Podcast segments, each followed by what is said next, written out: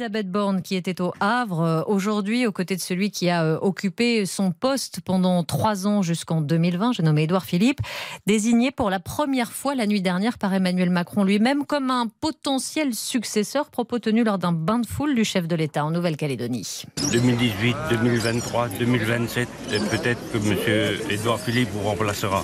Et je souhaite en tout cas qu'il y ait vraiment une suite dans ce qu'on a Là, dans le, ma- la macronerie. et que ceux, celles et ceux qui m'ont accompagné depuis maintenant Voilà. six ans puissent prendre le relais. Et lui, il a bien fait à mes côtés. Merci bien. Édouard Philippe qui pourrait donc euh, prendre le relais pour Emmanuel Macron. Marie Mollet, vous avez suivi le, le maire du Havre euh, aujourd'hui pour RTL. A-t-il saisi la balle au bon? Alors non, aujourd'hui, Édouard Philippe aura fait euh, comme si le président n'avait rien dit du tout. L'ancien Premier ministre a joué à cache-cache toute la journée pour ne pas avoir à répondre ou commenter. Il a filé à l'anglaise au beau milieu du point presse d'Elisabeth Borne, disparu en quelques secondes.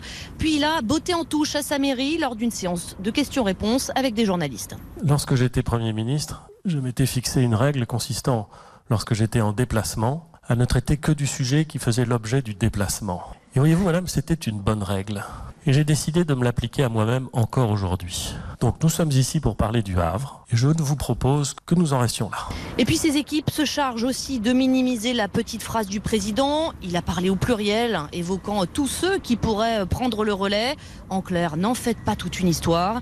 Il faut dire qu'Édouard Philippe n'est pas pressé de s'afficher comme le successeur direct d'Emmanuel Macron, au risque de devoir assumer son bilan.